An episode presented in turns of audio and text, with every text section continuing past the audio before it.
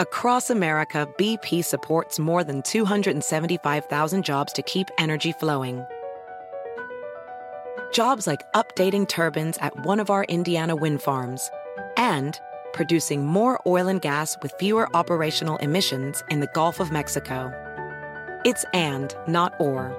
See what doing both means for energy nationwide at bp.com slash investing in America.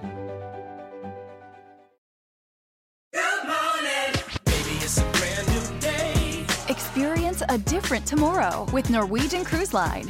Book today and get 50% off your cruise to Alaska, Europe, and beyond. Plus, everyone can enjoy their vacation with free unlimited open bar, free specialty dining, and more. Visit ncl.com, call your travel advisor, or 1 888 NCL Cruise. Offer ends soon. Norwegian Cruise Line. Ships registry the Bahamas and USA. Restrictions apply. The rest of my life gonna start today.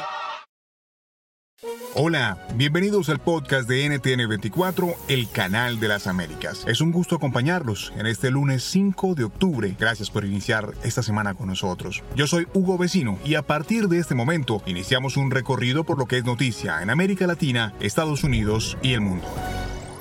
El presidente Donald Trump recibió el alta hospitalaria después de tres días ingresado al hospital militar Walter Reed tras haber dado positivo por COVID-19. A bordo del helicóptero Marine One, el mandatario retornó a la Casa Blanca para continuar con su tratamiento. El mandatario recomendó a sus seguidores a través de Twitter no temerle al virus. Analizamos desde dos puntos de vista este tema con el médico epidemiólogo Felipe Lovelo y el director editorial del diario Excelsior Pascal Beltrán del Río. Probablemente el, el, presidente Trump tiene una neumonía bilateral, que es lo que hemos visto en los pacientes con COVID.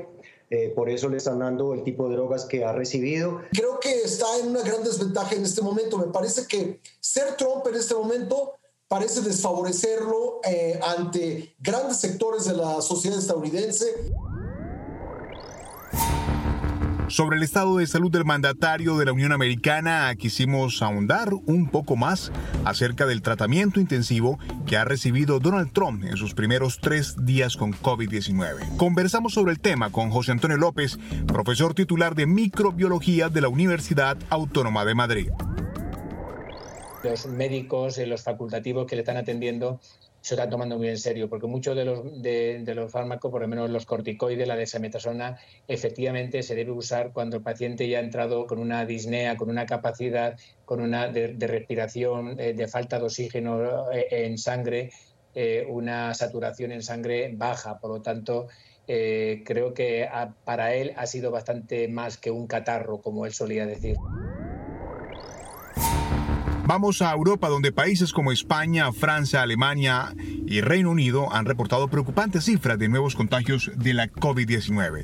Por esta razón, las autoridades han emprendido acciones en un intento por frenar la propagación de la enfermedad. En Alemania, impusieron limitaciones de aforo a reuniones en lugares públicos o privados, además de aumentar las multas y sanciones a quienes incumplan las restricciones. París entró en alerta máxima y Madrid está vigente un confinamiento en zonas donde se han registrado altos índices de contagio. El análisis lo hicimos con el portavoz de la Asociación Madrileña de Salud Pública, Fernando García López, con Diana Jayón, corresponsal de NTN 24 en Francia, y la especialista en medicina familiar, Marcela Giraldo.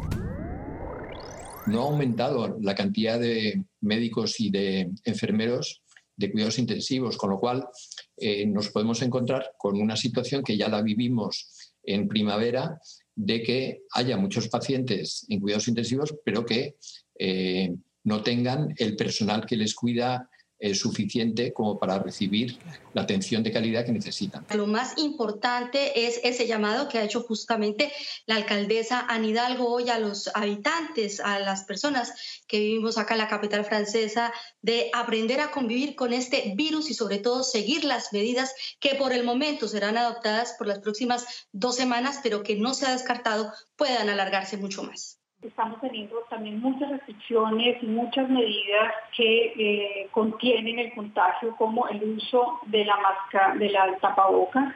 Y creo que eso ha sido como la clave del éxito. Eh, en Italia nos asustamos mucho, fuimos los primeros en contagiarnos y todavía estamos asustados. Nos trasladamos a Venezuela, donde llegan buques enviados por Teherán, capital de Irán, con al menos 820 mil barriles de combustible para abastecer de gasolina al país.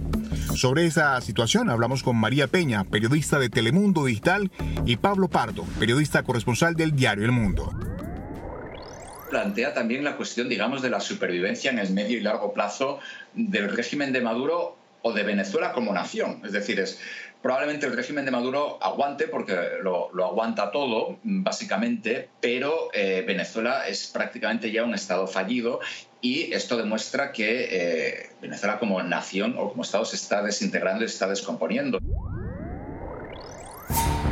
Terminamos esta emisión de noticias de NTN24 con música de Pedro Capó. Le preguntamos sobre Munay, un proyecto muy personal y lleno de ritmo, donde el ganador de múltiples Latin Grammy presenta 11 temas, entre ellos su exitoso sencillo La sábana y los pies.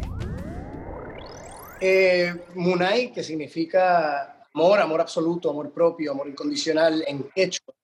Eh, es, lo que da el concepto al disco. Eh, quechua porque llevo trabajando ya 20 años con el ayahuasca, medicina de plantas, chamanismo amazónico, en mi búsqueda espiritual y ha servido de sanación para mí eh, emocional, psicológica, física y ha servido como fuente de inspiración.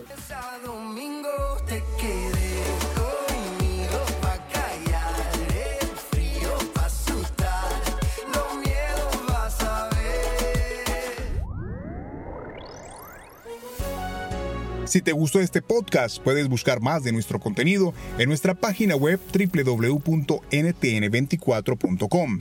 En NTN24 tenemos una red de corresponsales en las Américas que nos permite tener acceso de primera mano a toda la información y hacer análisis sobre los eventos más importantes de la región. Ha sido un placer estar con ustedes. Les habló Hugo Vecino. En el podcast de NTN24 te informamos y te acompañamos. BP added more than $70 billion to the U.S. economy in 2022 by making investments from coast to coast. Investments like building charging hubs for fleets of electric buses in California and starting up new infrastructure in the Gulf of Mexico. It's and, not or. See what doing both means for energy nationwide at bp.com slash investing in America. I'm Chris Hahn, the Aggressive Progressive. Check out a new episode of the Aggressive Progressive podcast every Tuesday. You know, the election is heating up just as the year is winding down. Stick with me. I'll tell you the truth as I see it. Download the Aggressive Progressive on Pandora or wherever you get your podcasts.